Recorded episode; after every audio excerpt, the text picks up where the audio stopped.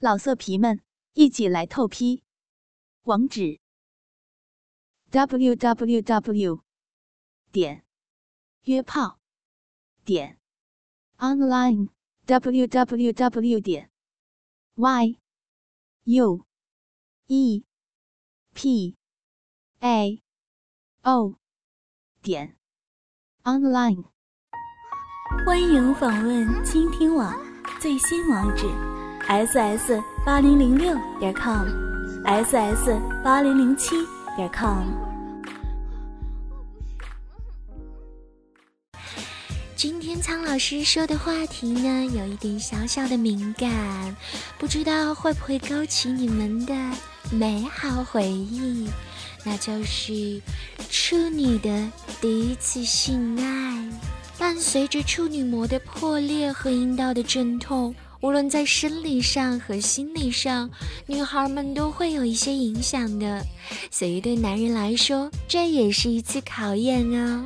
在心理上，你要给他足够的抚慰，要爱他、安慰他，告诉他，想要成为真正的女人，这是必不可少的步骤。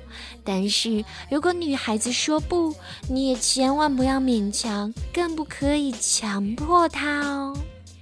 回想一下，苍老师还有我的好姐妹们的第一次，总结了一下，发现大家关注的基本上是这几点：第一，会不会好痛；第二，怎么避孕；第三，对方的尺寸；以及第四，我该怎么做。痛呢是肯定的，但是女孩子们可以让男人们慢慢来呀。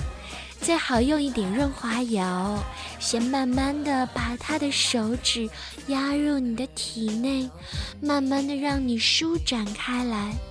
记得随时告诉男人什么时候觉得舒服，什么时候觉得不舒服。不会百分之百不痛，但是苍老师可以肯定的告诉你，一定会让你的疼痛减轻的。女孩的第一次呢，内心一定是有所期待的，隆重和紧张的程度不亚于艺人第一次登台演出呢。记得安全措施一定要做好，不要吃药，而是让男人戴套套。作为男人来说，面对女孩的第一次戴套套也是无可厚非的事情啊。两个人在爱爱前呢，都好好的洗个澡，干干净净的，心理和身体都容易放松呢。另外一个常见的问题就是尺寸的问题了。很多女孩子理论经验丰富，其实大部分是被传言误导了，认为不够多少尺寸，这个男人就是不行哦，这样会很容易失望的哟。其实女孩子们要知道的是，阴道可以扩张以适应较大的阴茎，当然也可以收缩以配合较小尺寸的阴茎。而且尺寸大小跟男人是不是一个好情人是没有关系的。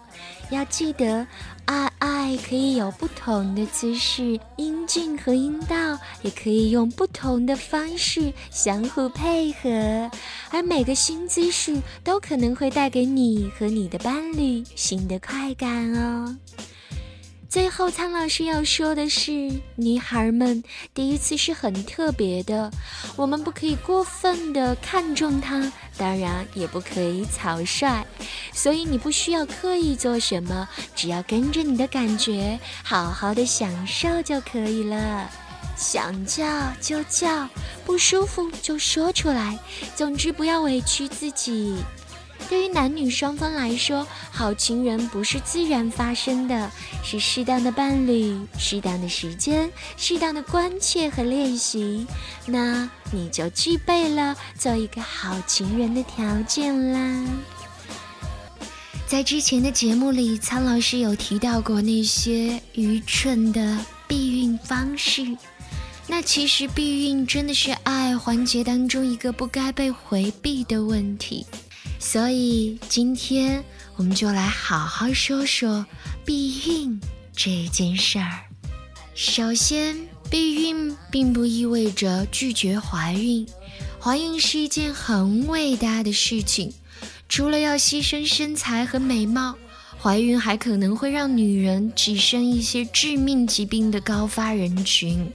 但是就算如此，大部分的女人还是勇敢而果断地选择了怀孕。其次，避孕并不等于性自由哦。有些人不能够正确的使用避孕的措施，正是他们不愿意承认自己正在爱爱，自己想要爱爱，以及自己对爱爱有所准备。知识在我们国家也是缺席于主流教育的，这一点可是苍老师大大不赞成的。再次研究表明，相比那些缺乏性知识的青少年，拥有一定性知识和较好的家庭关系，以及更好的人生抱负的青少年，会更晚的开始性生活。当然，他们也会更主动地使用避孕措施。合理并且安全的避孕方式其实有很多。如果你想知道哪些是不对的，那就翻到苍老师以前的节目来听一听，记得避免这些错误。二十一世纪是一个信息爆炸的时代，真伪难辨的性知识遍地开花。那这个时候究竟该怎样选择呢？那站在女性的角度来说，女性在不同的阶段爱的目的也不尽相同。所以她们的常规选择也不一样哦。在二十岁左右的年轻女性以及未婚女性当中，服用避孕药是最常规的选择。超过三十四岁、已婚、未接受过高等教育的女性，大多的选择输卵管结扎。那使用宫颈帽、宫内节育器的女性正在大幅的减少。还有很多女性进行皮下埋植、注射长期的避孕针。除了这些避孕方式之外呢，还有被称作事后补救药的紧急避孕。其实说真的，苍老师已经不太喜欢像居委会大妈一样告诉这些年轻人：“你应该选这个啊，你不应该用那个。”但是却不告诉他们到底为什么。啊，该怎么说呢？其实呢，苍老师只能够给你们做小小的科普。那只有你自己知道这些选择的意义之后，你才能真正的知道自己要什么。每种不同的避孕方式都会有它的优点以及缺点。